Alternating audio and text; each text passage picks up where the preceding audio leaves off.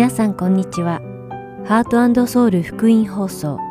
2月19日の日本語放送をお聞きいただいています。このシーズンは聖書を一緒に読みましょう。アリゾナ・フィニックス JIBC ヤソ牧師による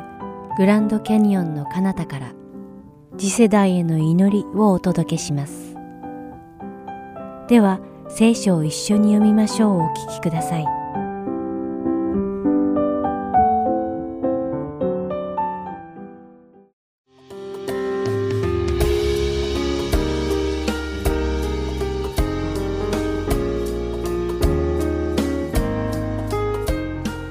皆さんこんにちは。聖書を一緒に読みましょうのお時間です。お相手はダイヤモンド優子がお送りします。人は自分が何かに選ばれた時、選ばれなかった人たちより自分は勝っていると考える傾向にあるようです。残念ながらイエス様の犠牲と神様の恵みによって救われたことに関してさえも優越感を抱く人たちがいるのです。このような人たちは自分は特別だから神様に選ばれ恵みをいただけたけれどあの人たちは自分より劣っているから神様に選ばれなかったのだと他人を見くびり高ぶってしまうのです。しかしこれは実に間違った考えであり神様の恵みというものを間違って解釈した結果なのです。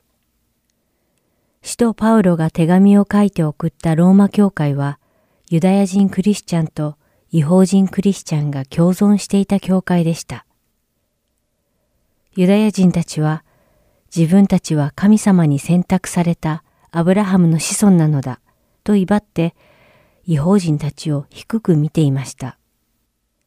その一方、違法人クリスチャンたちは、神様がイエス・キリストを拒んだイスラエルを見捨て、違法人たちを選択なさったのだ。救いは違法人へ移ったのだ。と言い張り、ユダヤ人たちを軽蔑していました。そのため、前回の放送でお話ししましたが、使徒パウロは、それは事実ではないことを説明しました。そして、今週皆さんと一緒にお読みするローマ人への手紙第11章25節から36節で、パウロはその結論を話します。ではその中から30節と31節を抜粋して読んでみましょう。ちょうどあなた方が、かつては神に不従順であったが、今は彼らの不従順のゆえに、憐れみを受けているのと同様に、彼らも今は不従順になっていますが、それはあなた方の受けた憐れみによって、今や彼ら自身も憐れみを受けるためなのです。使徒パウロの説明によると、違法人たちはかつて神様を知らなかった。そして神様を知らなかったから、違法人たちは神様に不従順だった。しかし、神様に選ばれたイスラエルが神様に不従順だったから、神様は憐れみをイスラエルから違法人に移された。違法人たちに恵みを受ける資格があったからではなく、神様の民であるイスラエルに悟らせるために神様がそうなさったのだ。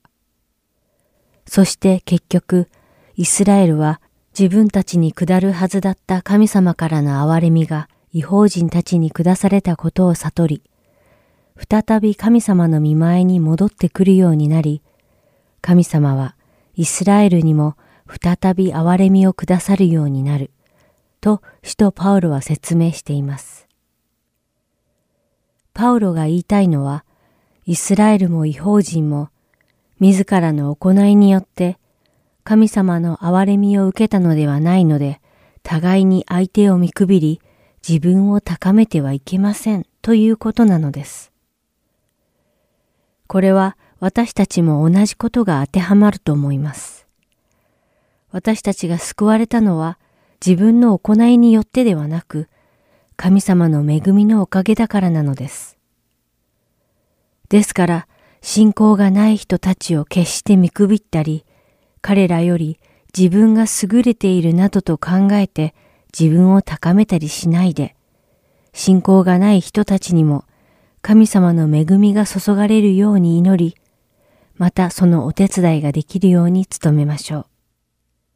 なぜなら、それが神様の身旨だからです。それではお祈りします。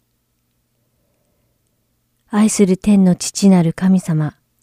皆を賛美いたします。私たちが救われたのは、あなたの恵みであることを覚え、自分を低め、私たちが他の人たちに福音を伝えることができるように導いてください。イエス様の皆によってお祈りします。アーメン。それでは今日の聖書箇所、ローマ人への手紙第11章25節から36節をお読みして、今日の聖書を一緒に読みましょう終わりたいと思います。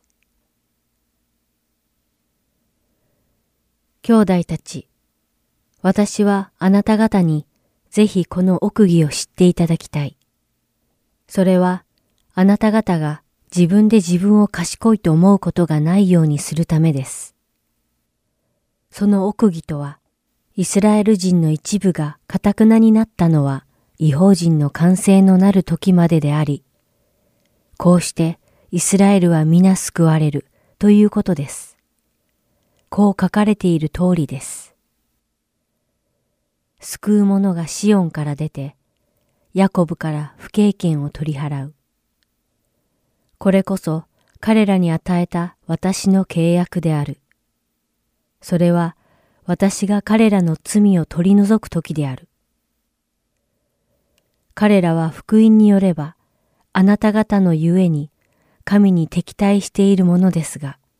選びによれば、父祖たちのゆえに愛されているものなのです。神の賜物と証明とは変わることがありません。ちょうどあなた方がかつては神に不従順であったが、今は彼らの不従順のゆえに憐れみを受けているのと同様に、彼らも今は不従順になっていますが、それはあなた方の受けた憐れみによって、今や彼ら自身も憐れみを受けるためなのです。なぜなら、神はすべての人を憐れもうとして、すべての人を不従順のうちに閉じ込められたからです。ああ、神の知恵と知識との富は、なんと底知れず深いことでしょう。その裁きは、なんと知り尽くしがたく、その道は、なんと計り知りがたいことでしょう。なぜなら、誰が主の御心を知ったのですか？また、誰が主のご計画に預かったのですか？また誰がまず主に与えて報いを受けるのですか？というのはすべてのことが神から発し、神によってなり、神に至るからです。どうかこの神に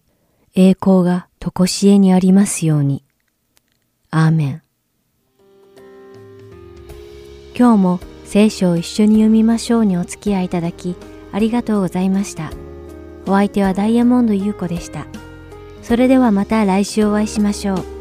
さようなら。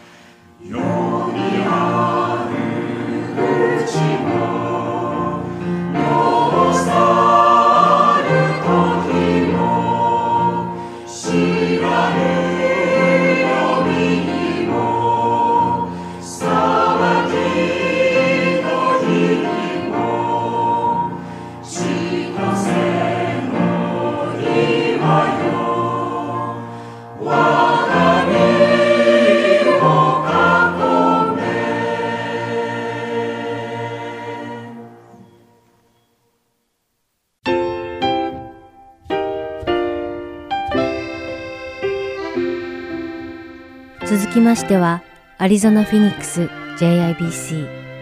ヤソ牧師によるグランドキャニオンのカナダからをお聞きください。今日のタイトルは、祈りの家、さらに大きな技。ヨハネの福音書14章1節から14節です。ヤソ先生のお話を通して皆様が恵みのひとときを送られることを願います。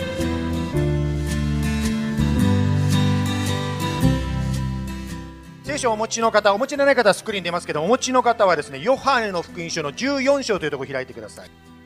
はい、ヨハネの福音書の14章ですね。今日1節から14節までを通して一緒にですね、学んでまいりたいと思います。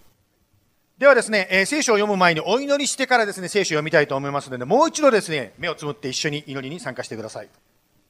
イエス様、今日こうしてまた日曜日に一緒に集まることができて感謝いたします。今日、こうして一緒にずっと来ている方、そして初めての方、感謝いたします。どうぞお一人お一人、ご家族にイエス様の豊かな祝福が今日もありますように。今からヨハネの福音書というところの14章を通して、共に祈りについて学んでいきたいと思います。どうぞ教えてください。イエス様の名前によって感謝して祈ります。アメン。えー、私たちの教会はですね、ハウス・オブ・プレイヤーですね、祈りの家というタイトルでですね、共にこうずっと学んでおります。今回は3回目、第3話になりますけれども、さらに大きな技というタイトルで、ヨハネの福音書の14章から学んできてます。まあ、人生というのはですね、新しい出会いの喜びがありますね。それとともに、別れの、まあ、悲しみっていうんですかね、そういうものもありますよね。私もですね、アメリカに来てからですね、もう20年以上経ちますけども、やっぱりですね、いろんな方と出会う喜びと、あ、日本に帰っちゃうの？転勤なの？ああっていうですね、その悲しみを何度もですね、喜びと悲しみをこう繰り返してきた一人であります。まあ、その中でも別れの中でも悲しいのがですね、死、永遠の別れですね。やっぱりですね、この出会いの喜びがあるんだけど、死というんですか、別れの悲しみ、なんかですね、嫌だな、なんでこんなのがあるのかなと思ったりしますね。今日私たちはヨハネの福音書という新約聖書から言いますけど実は旧約聖書新約聖書の前にある旧約聖書の一番最初の方にですねこのような話が載ってるんです旧約聖書のですねその創世記と一番最初の中でですね人間は永遠に生きるつまり死ぬことがない存在として最初は作られたんですよと書いてあるんですね死ぬということがなかったはずなんですねしかし聖書を読んでいくとですね創世記の1章2章3章と読んでいくと人間が罪を犯し人類がですね本当にその罪の上にですねまあ変わってしまったというかですね、非常にこう、まあ、腐ってしまったというか、汚染されたという話が出てきます。死というのは、永遠の別れというのは不自然なものであって、本当はそうではなかったのに途中から入ってきちゃったものなんです。今、新約聖書のヨハネの14章を読みますけども、この場面はどうなっているかと言いますと、背景を説明しますと、イエス様がいたんですね。弟子たちと一緒にいました。弟子たちはですね、イエス様がずっと一緒にいてくれるもんだと思ったんですね。ところがイエス様がですね、13章ですね、14章の前ぐらいからです、ね、いなくなるよ、さよならというようなことを言い始めたんで、弟子たちがびっくりして動揺し始めたんですね。その動揺する弟子たちに、イエス様がヨハネの福音書の14章の一節でこのように言いました。14章の一節あなた方は心を騒がせてはなりません。神を信じ、また私を信じなさい。ここでですね、まあ、聖書の読み方のちょっと解説させていただきたいと思うんですけども、聖書が何々してはならないということはどういうことかというと、何々してる自分がいるから何々してはならないというわけですね。つまり、心を騒がせるのが普通であるし、心を騒がせるのは当たり前ですよねということであります。で、この心を騒がす、別れの悲しさ、別れの心を騒がしている人たちに対して、ここで何て進められていますか？まずここで言ってますね。神を信じなさいと言ってますね。信じるという言い方は、別の言い方をすると信頼しなさいということであります。つまり簡単に言うと心が騒ぐ時ですねどうしようもない時は神様に祈る時だというふうに言うことができますですから今祈りについて学んでると言いましたけども今日一つですね最初の一節から学ぶことは心が騒ぐ時どういう理由であってもですね私たちの心が騒ぐ時は実はあなたが神様に祈るそのタイミングなんですね。言い方を変えるならば恐れるなとかですね騒ぐなと言われるとですねあ騒ぎませんって言うかもしれませんが恐れるなそういう恐れる気持ちが起こった時は祈るんですね。ですからまず1番目ですね。心が騒ぐことがもしあればイエス様に祈りましょう。これを一つ学んだと思うんです。今度2節からですね5節まで読んでいきたいと思うんですけども。私の父の家には住むところがたくさんあります。そうでなかったらあなた方のために場所を用意しに行くと言ったでしょうか。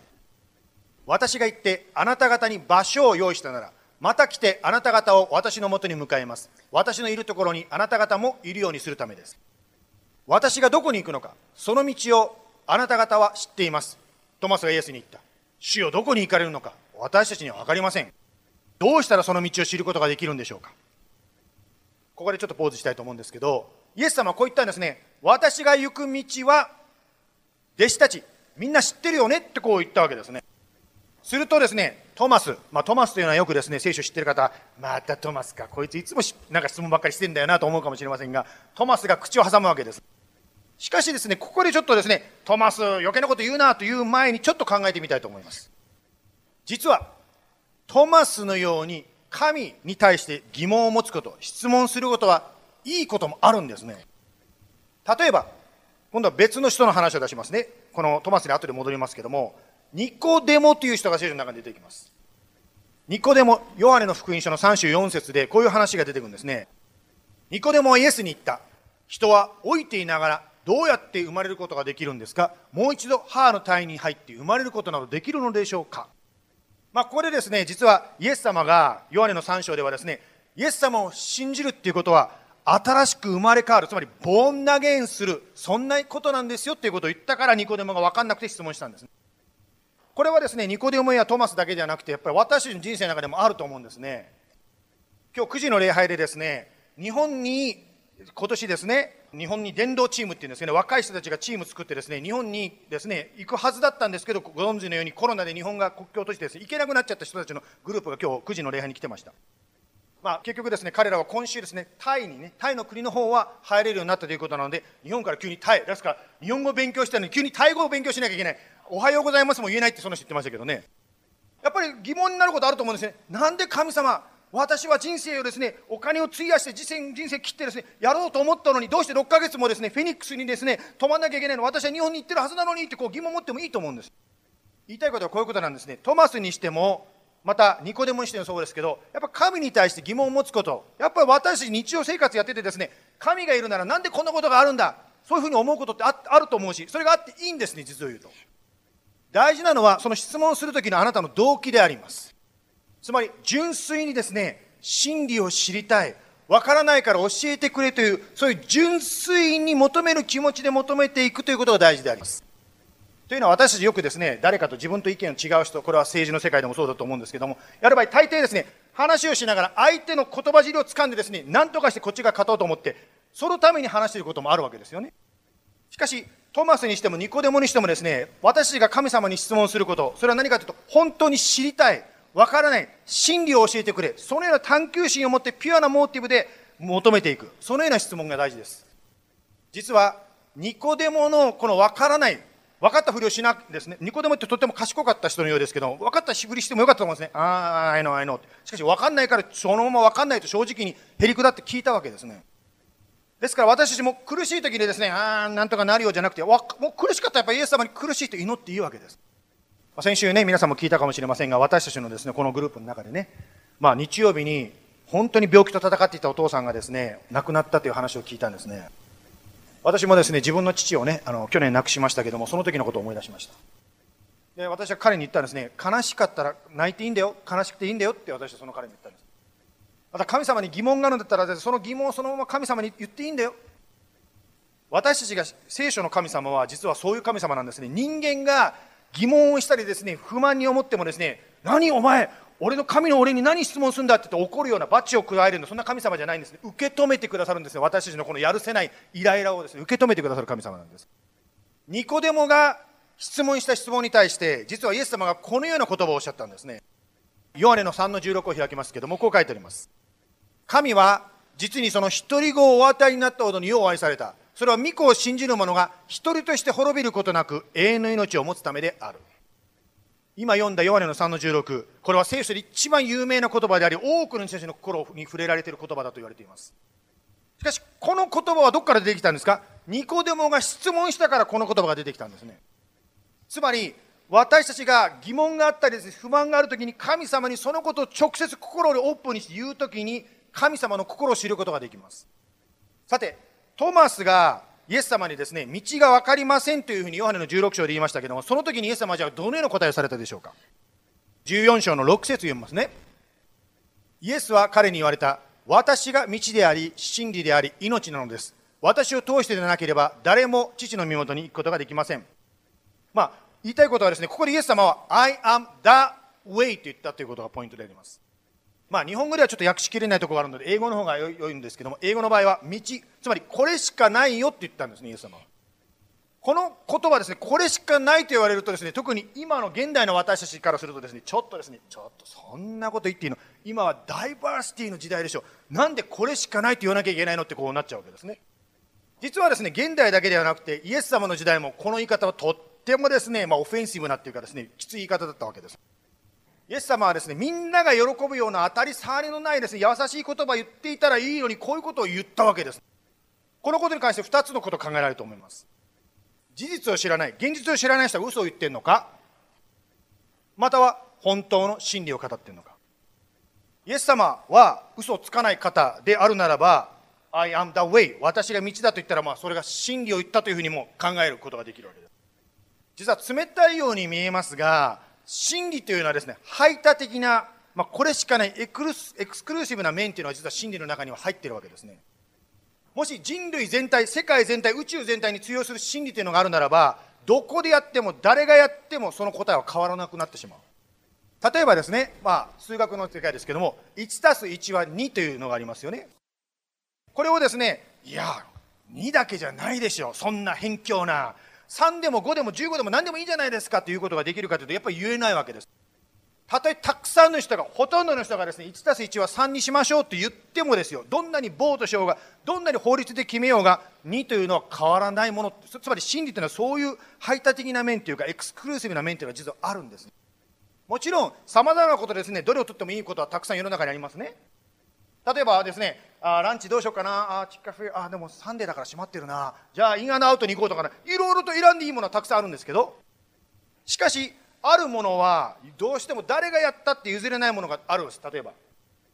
例えば全ての人間は120年生きてようが何年生きてようがいつかは地上の人生が終わる時があるというこれは事実であり変わらない動かないものなんです、まあ、イエス様は真理をそのまま語ったということなんですね。それに続けてですね、イエス様は7節でこんなことをおっしゃいました。あなた方が私を知っているなら、私の父をも知ることになります。今から父を知るのです。いや、すでにあなた方は父を見たのです。8節ピリポはイエスに言った。主よ、私たちに父を見せてください。そうすれば満足します。9節イエスは彼に言われた。ピリポ、こんなに長い間、あなた方と一緒にいるのに、私を知らないのですか？私を見た人は父を見たのです。どうしてあなたは私たちに父を見せてくださいというのですか？ここでまた弟子のピリポがですね質問しておりますけどもその中でですね父と言ってますが父というのは神様のことですね、まあ、先週の礼拝でも学びましたように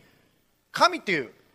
聖書の神キリストの神は温かいお父さんに例えられて聖書を教えています。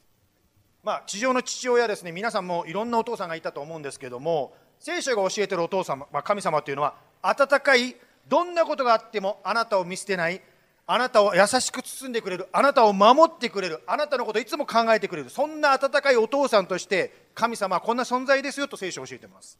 そしてそのお父さん私たちの魂のお父さんになる神を知りたければここで何て書いてますか？私を見た人は父を見た。つまりイエス様を知れば知るほど私たちの心のお父さんが魂のお父さんがどんな方かを知ることができます。あの今この教会ではですね毎日ね聖書を少しずつ読みましょうということをですねいろいろとねフェイスブックとかインスタグラムとかいろいろ強調させていただいておりますよね。それを読みながら実は私たちの魂のお父さんどんな方なんだろう神様ってどんな方なのということを毎日毎日ですね私たちは知ろう知っていくわけです。まあ、この私を見た人は父を見たと書いてますけどこれは専門用語で言うと三位一体というですね専門用語が付けられてますよね。さて、ここでイエス様はピリポにですね、こんなに長い間一緒にいるのに知らないのですかと言いましたね。こんなに長いっていうからどんなに長いのかなと思うんですけど、実は聖書を知ってる人は知ってらっしゃると思うんですけど、イエス様と弟子たちが一緒に過ごした時間というのは3年ちょっとだと言われています。つまり、3年間もしあなたがイエス様を信じてクリスチャンとして生きるならば、神を知るには、父を知るには十分長い時間だというふうにですね、ここで理解することができます。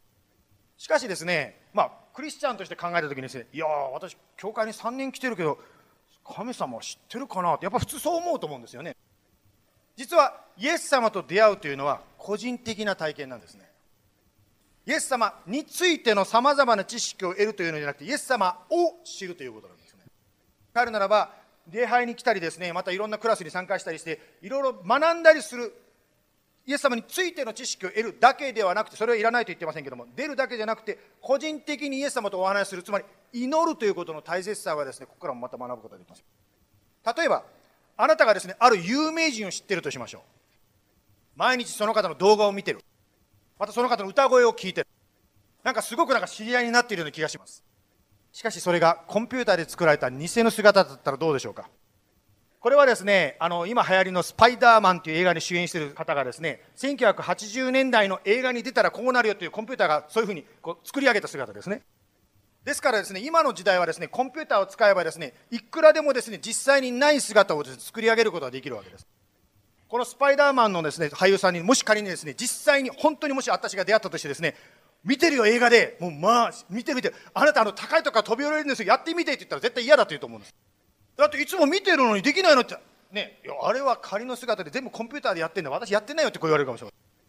何が言いたいかというとこういうことなんですね。もし誰かを本当に知るならば、やはり face to face、実際に会う必要があるわけですね。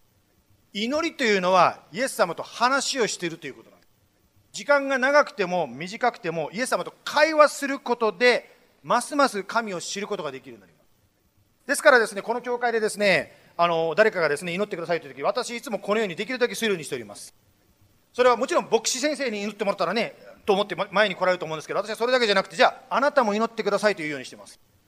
というのはもちろん牧師が祈る祈りも神様聞かれるかもしれませんがあなたが祈る祈りも神様聞かれるんですね。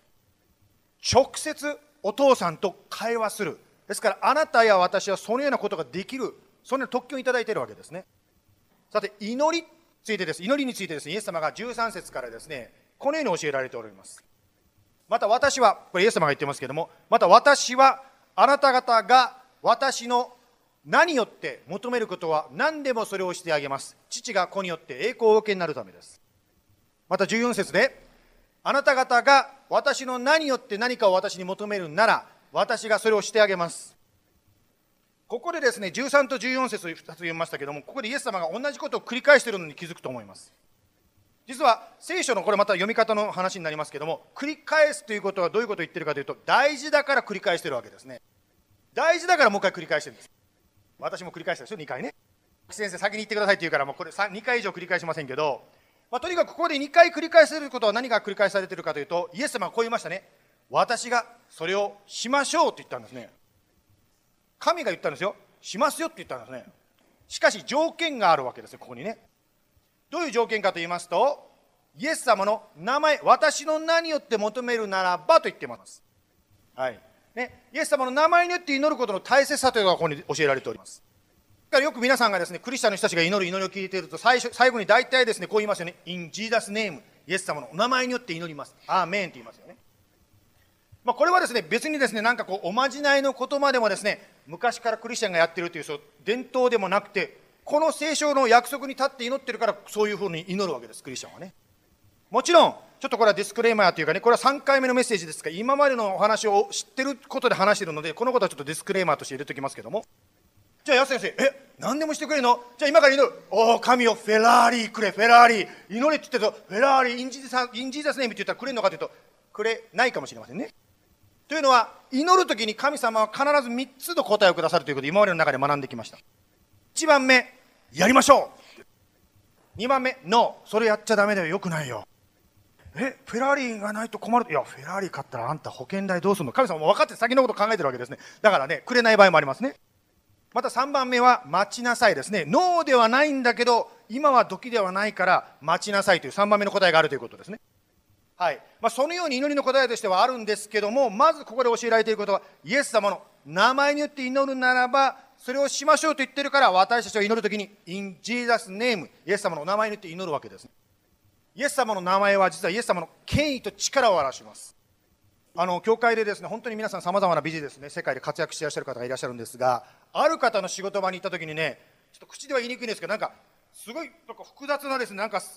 大きな、何ですか、雲っていうか、スパイダーみたいな大きなマシンがですね、その方の机のところ置いてあったんですね。私はですね、見たことがなかったで、そのな雲ですかね、スパイダーみたいなマシンをその方に聞いたんです。これ何に使うんですかって聞いたんですよ。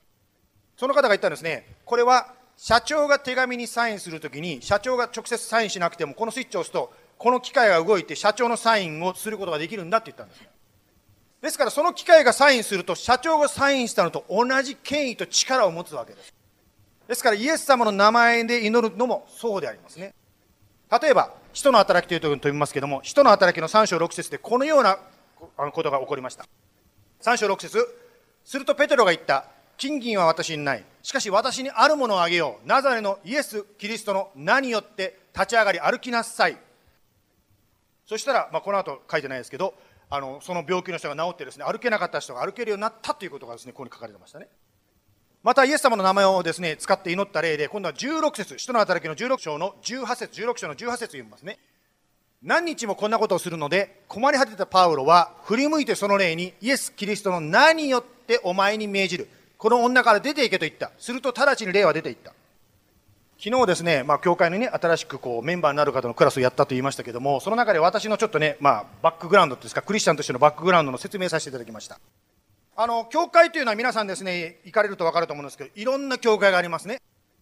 まあ、私が育った教会、救われて育った日本で、日本の神戸で救われたんですけど、育った背景はですね、どっちかというとですね、まあ、奇跡とか癒しとかそういうなんか、なんですかね、不思議なことは、まあ、強調しない教会だったんですね。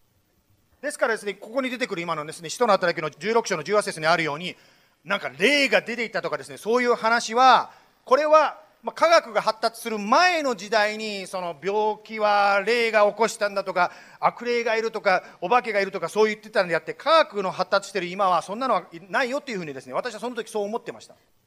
しかしです、しかしなんですよね。あの、私がアメリカに来てですね、いろいろ勉強させていただいて、分かったことは、聖書を学んでですね、分かったことは、今でもあり得るということをですね、まあ、頭まず頭で勉強しましたね。つまりこういうね、あの悪霊とかそんなものはないとは言ってないからあるということになるわけですが、実際にですね、ある時ですよ、まあ、この中に経験した、見たかもしれませんけど、礼拝してたらですね、礼拝中に暴れ出した人が出てきたんですよ。で、その時にですね、私はもう無視してね、ちょっとセキュリティの人、早くその外に出してくださいって、私はそういう気持ちでですね、無視してお話してたんですね。しかしですね、私は、いや、これはセキュリティがどうこうというよりも、まあ、ここに書いてあるように、イエスの名によって祈る、なんかそれしなきゃいけないんじゃないかなと思いました。そこでですね、やったことはですね、私はメッセージを途中で止めました。そしてレコーディング止めたんですね、世界中に放送する必要ないですからね。そして、その人のところに行ってですね、手を置いて、これと同じことやったんですね、イエス・キリストの名によって命じる、お前にある悪霊を出ていけってこう言ったんですね。そうしたらそのですね大声でもうね英語で汚い言葉をうわーって言ってすごい叫んでその人もういた人みんなびっくりしたと思うんですけどねその人で祈ったらですねその人がシューンって静まっちゃってもう黙っちゃって静かに座っちゃったんですねあ聖書に書いてあること同じことじゃんと思ったわけですけどそのようにですねイエス・キリストの名前というのは力がある権威があるんですね。ですからクリスチャンの方皆さんですねよくですねお互いに悩みや相談するときによくクリスチャン言いますよね。あ祈っとくよ。I will pray for you ってこう言うかもしれませんけど。それを聞いてですね、祈っとく、祈るはちょっと力がないんだけどなと思うかもしれませんが、思い出してください。祈りには力があるんです。実はもちろん私たちはですね、祈りながら何もしないというわけじゃなくて、祈りながら精一杯努力します。病気だったらお医者さんにかかります。仕事だったら精一杯ですね、もう頑張ります。しかし、それをしながらもイエス様の名前で心から祈ると、私たちが思ってる以上、私たちができる以上のことが起こるんですね。ですからこの教会はですね、メンバーの方にも昨日紹介させていただきましたけども、本当にですね、スモールグループで集まった時に、私たちはですね、How are you doing? I'm fine じゃなくて、問題があったらやっぱり正直に言って祈ろうっていう、この教会はそういう教会ですよというふうにですね、皆さんに教えさせていただいております。イエス様がですね、ヨハネの福音書の14章の12節でこうおっしゃいました。誠に誠にあなた方に言います。私を信じる者は私が行う技を行い、さらに大きな技を行います。今年ですね、私たちの教会ですね、まあ、2022年始まりましたけども、この教会、どのようにしてですね、神様に仕えていくのかなと、こう、いろいろとですね、私たち考えていました。例えばこの教会のロケーション、この場所を見るとですね、歩いていけるところに10万人、100,000の学生がいる巨大なマンモス大学がありますね。彼らにどのようにイエス様をお伝えできるでしょうか。こんな小さな教会があって言い方しますけど、小さな教会で何ができるんでしょうまた、ジャパニーズ・インターナショナル・バプテスチャーチというこの教会にはジャパニーズという名前がついてますよね。ですから、じゃあ日本という名前がついているから、やっぱり日本に関して、つまり日本の国に対して、日本の人たちに対して、日本語を話す人たちに対して、日本文化が好きな人に対して、私たちは何かしなきゃいけない。でも何ができるかな。日本というのはクリスチャンの数が減っている教会の数が減っていっている国であります人口の1%以下がクリスチャンだと言われているそんな国であります何百年もですね多くの人たちがイエス様を伝えているのに全然増えない増えないどころか減っていっているのが現実でありますこんな優秀な宣教師たちやですねクリスチャンたちが言っても変わらないんだったら私たち何ができるんですかって言いたくなっちゃう人間的には。でもその中で私たちができること祈るということができるんです実はですねその祈りの中で先週こんなことがありました。あの2003年にですねこの町地からですね、まあ、JABC ここからですね JCPN という北米に日本語の教会を建てましょうというムーブメントが始まったんですね。その時はですねこの教会はここになくてチャーチョンミルのねプロパティ使わせていただいてますけどもまあここが会場になったわけですね。まあ、その2003年から始まってですね毎年のようにですね全米の各地にバイリンガルのこのような私たちみたいな教会があっちこっちできるようになってきました。その中でですねロサンゼルスにゴスペル・シュロアム教会という教会が生まれました。この教会はですね、学生や社会人が次々に救われて、バプテスマを受けてどんどん日本に送り返されるために用いられている教会になりました。そして、その中の社会人のある方はですね、とてもビジネスでですね、まあ、祝福されてというか、用いられてですね、2020年に彼の仕事の、まあ、彼は音楽のね、まあ、作曲家、編曲家なんですけど、音楽の仕事でですね、日本の紅白歌合戦に彼の作った歌が出るぐらいになったんですね。もちろん紅白歌合戦に出るというのはね、日本でもかなりもうね、ビジネスの世界で用いられていることなんですけども、まあ、彼が言ってたんですけど、彼はね、GRP というね、ペンネームが GRP という方なんですけど、彼は言ってたんですね、これは全然イエス様のこと言ってないからねってもちろん彼は仕事で作曲家ですから、作詞家が作る歌詞はもちろんジーザスが入ってないわけですけども、でも彼は作曲家としてですね、自分の分野で大活躍しているということを言いたいわけですね。彼は賛美チームのですね、音楽の演奏者としてですね、まあ、ね、ロサンゼルスで奉仕しておられましたね。またですね、同じ賛美チームの賛美リーダーはですね、まあ、日本に帰ってからですけども、まあ、ブレイクね、クリスチャンの世界でとってもですね、賛美のなんですか、ルアーワーシップというですね、グループですごく人気が出てます。まあ、他のね、実はシブリングもあの教会で奉仕したりしてましたけども、まあ、とにかくですよ、そのように言いたいことはですね、本当にこの全米でムーブメントがこのフェニックスから起こって広がっていく中で、こうした紅白歌合戦でやったり、日本でですね、賛美のですね、チームとして用いられているという様々な形の働きが起こっているということなんです。このロサンゼルスにあるですね、ゴスペル・シュラーム教会というのは、ですから若者たちが集まって、そしてもちろんご年配の方もいらっしゃいますけども、若者たちはですね、夜遅くまでもう10時過ぎてもですね、もう祈ったりですね、もう賛美したりしているような、そんな熱い教会ですね。まるであの韓国でリバイバルがあった時のあの雰囲気がまだ残っているというふうに言われております。さてこれと私たち何の関係があるかというとも今からつなぎますからね。10万人だろう何だろうってですね言ってさっき言いました学生どうするかって祈ってる時にこのゴスペル教シロアムチョーチから言われたんですね。今年の6月 JIBC の中高大社会人一緒にキャンプやりませんかってこう言われたんですね若い時はですね友達が大事ですまあ、親とのつながりももちろんあると思うんですけど、子供は一番やっぱり友達に影響されると思うんですね。日本でこういうことわざがありますように、主に交われば赤くなるということがありますね。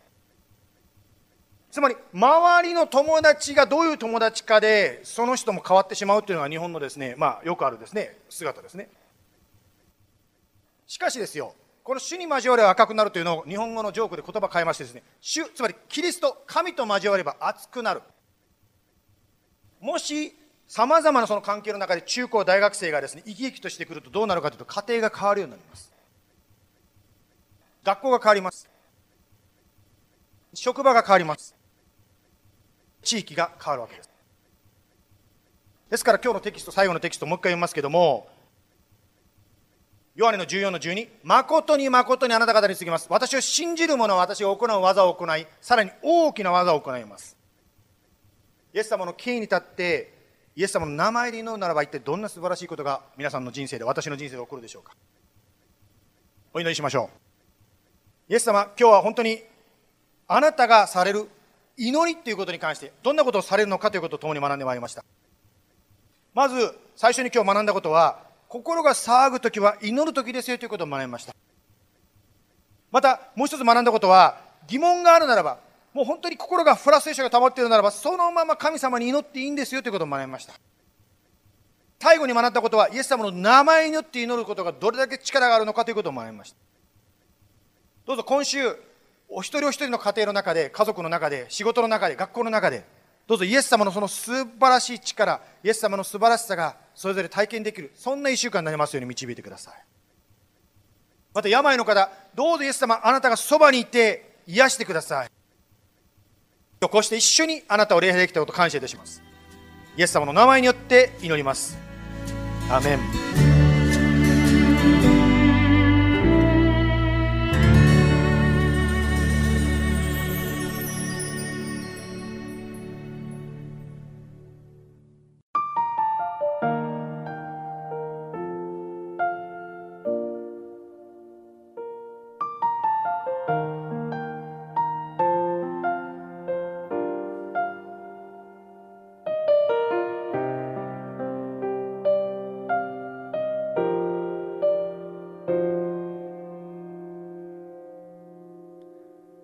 Shua.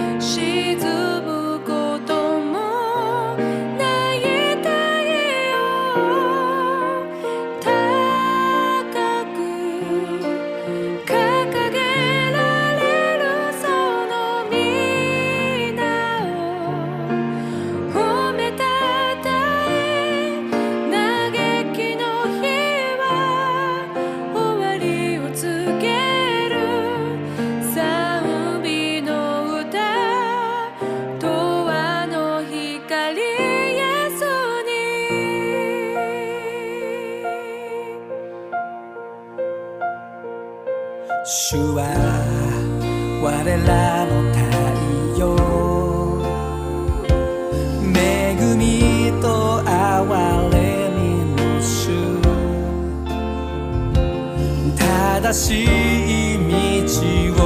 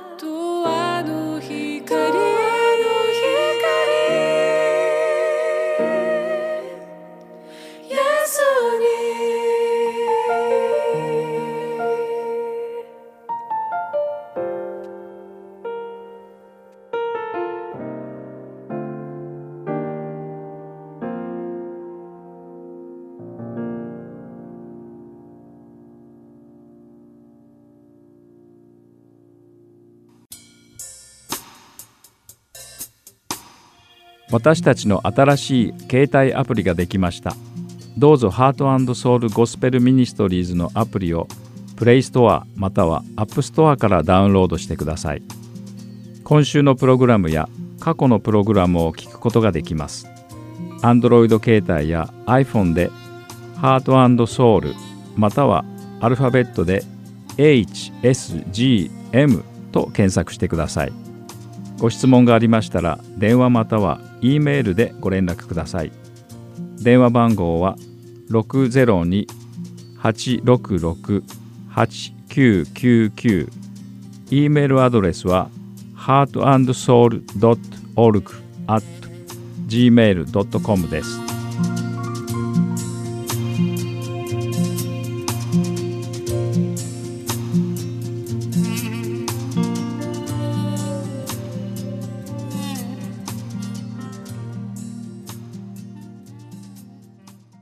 では、次世代への祈りをお聞きください。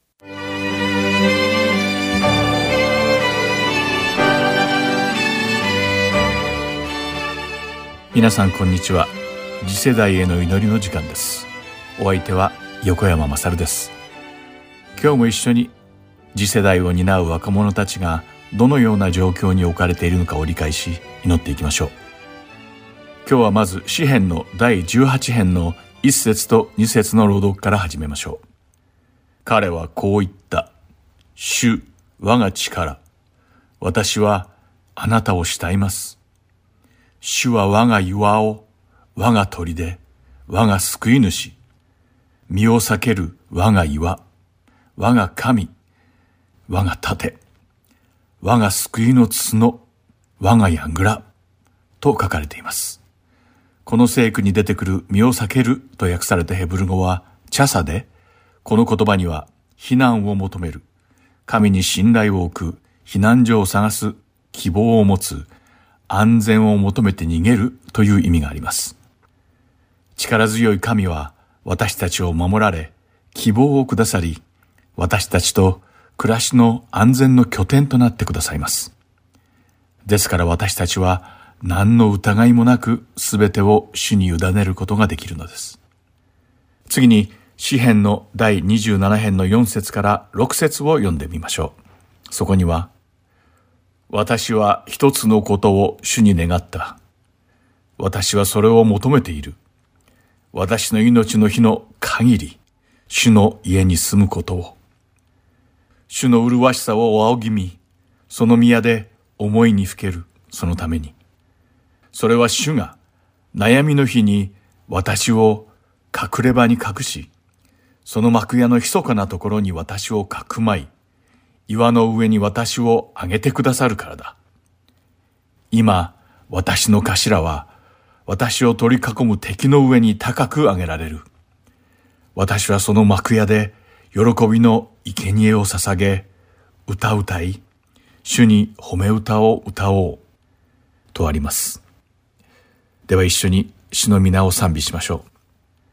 主よ、私たちは何よりも増して、情熱的に一つのことを望んでいます。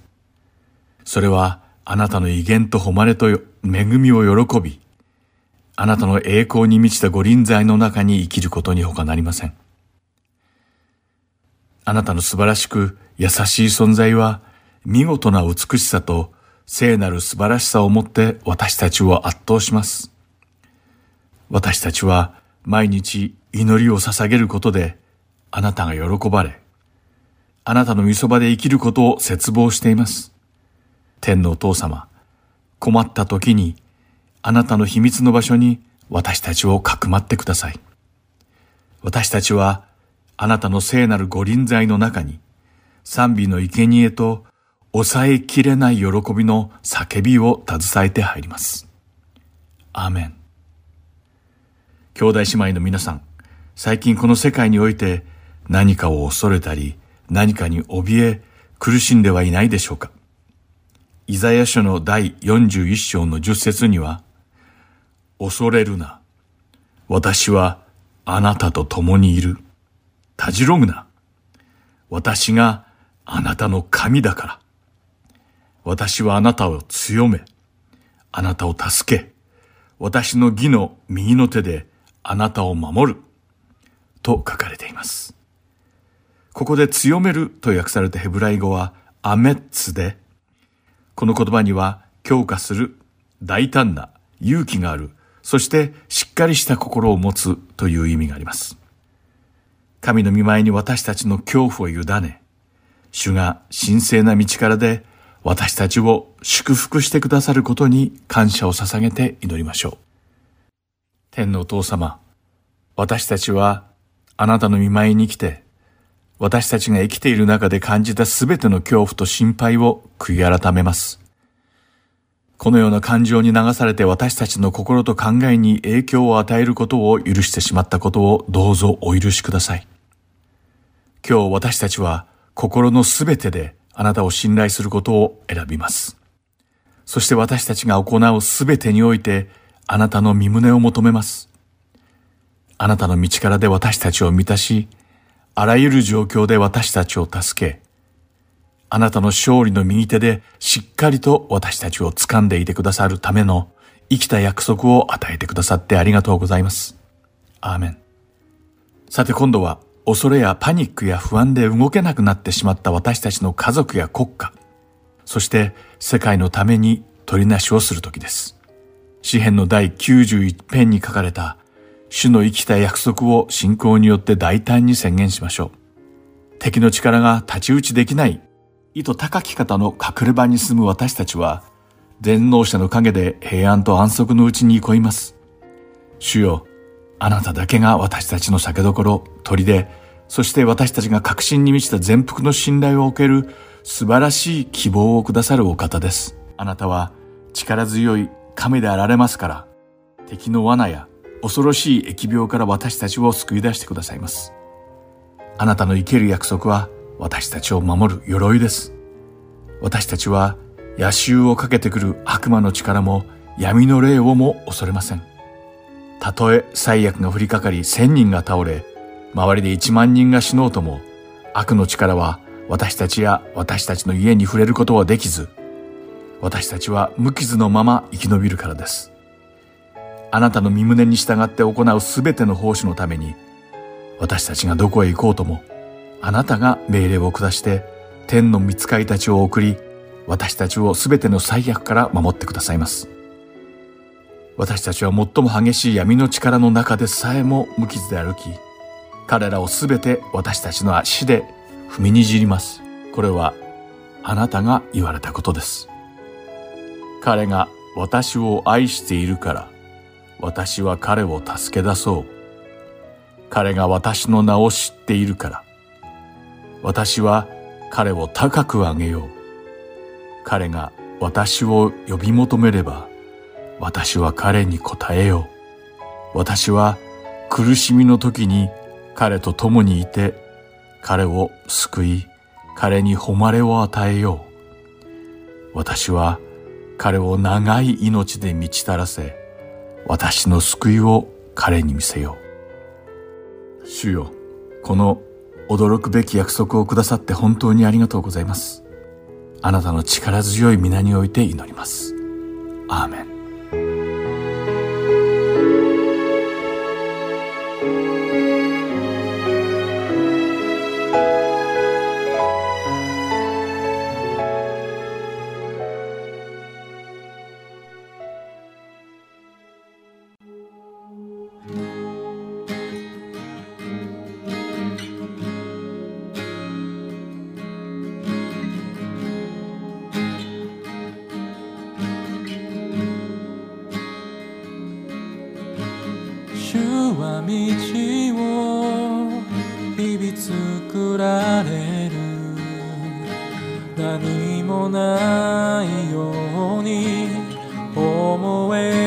時でも主は見てで身元で支え新しい明日へ主は道を作られる。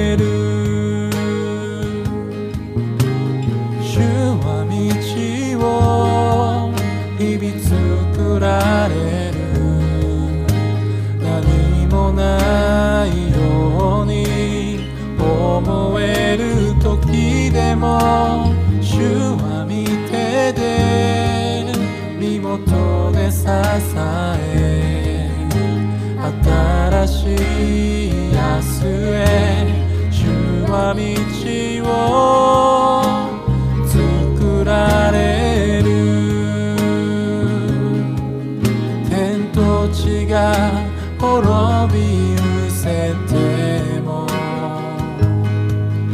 主の御言葉滅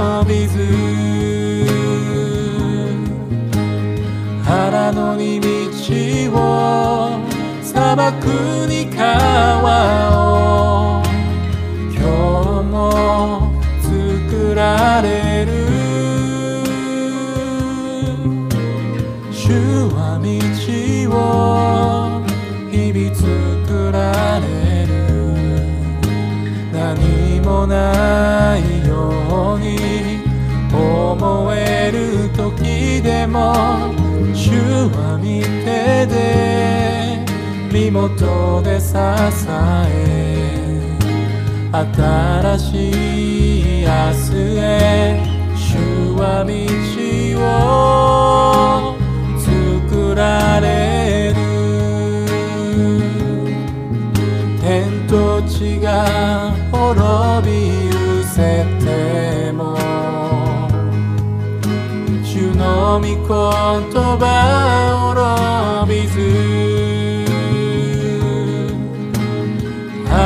に道を砂漠に川を今日も作られる。主は道を日々作られる。何もない。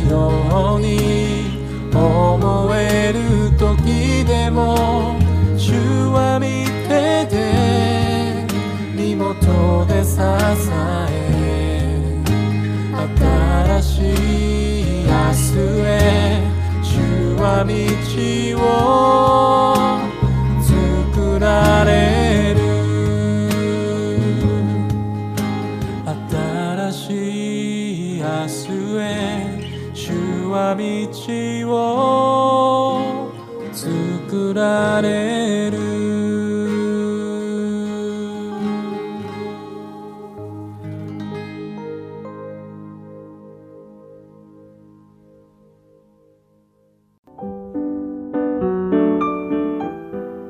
放送はいかがでしたか？最後までお付き合いくださりありがとうございました。また来週お会いしましょう。